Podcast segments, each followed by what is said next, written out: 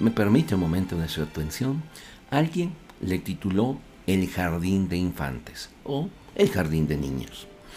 Todo lo que se necesita saber lo aprendí en el jardín de infantes.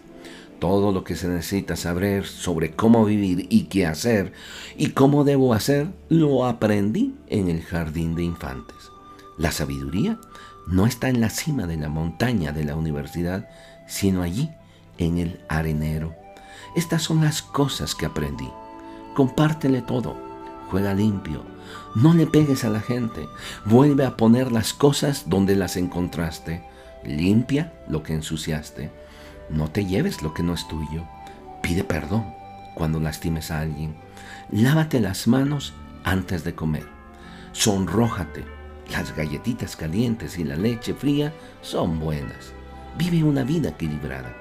Aprende algo, piensa en algo, dibuja, pinta, canta, baila, juega y trabaja un poco cada día. Duerme la siesta todas las tardes. Cuando salgas al mundo, ten cuidado con el tráfico. Tómate de las manos y no te aísles. Permanece atento a lo maravilloso. Recuerda la pequeña semilla en el vaso. Las raíces bajan, la planta sube y nadie sabe realmente cómo ni por qué, pero todos somos así.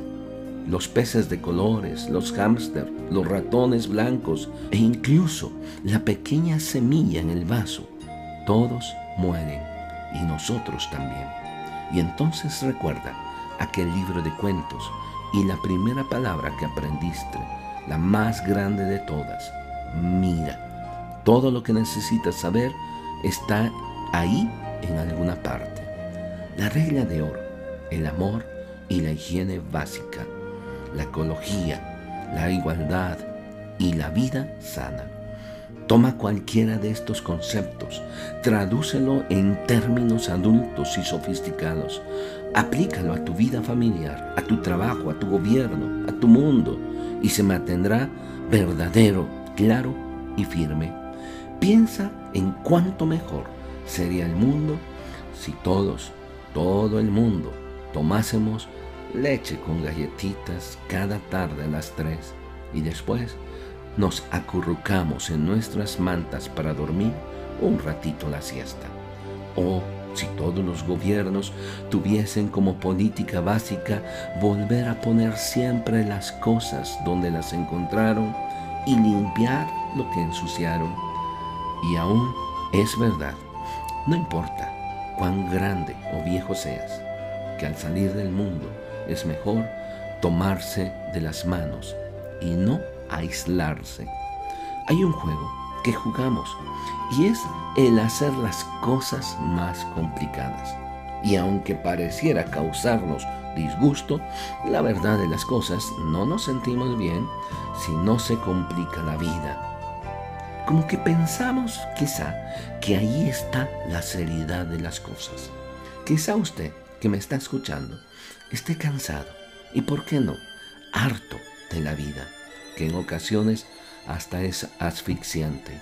Permítame dejarle dos cosas en mente para este día. Número uno, descanse. Reflexione hacia dónde le está llevando su carrera frenética y algo más. Hay un descanso que va más allá del dormir, vacacionar, y me refiero a depositar todas sus cargas en Jesús. Él dijo, venid a mí todos los que están trabajados y cansados, que yo les haré descansar. Y en segundo lugar, no se afane. La vida no consiste en la abundancia de los bienes que posee, lo declaró Jesús. También dijo acerca del afán, bástele a cada día su propio afán. Quiero dejarle esto. Viva hoy. Muchas gracias por su atención.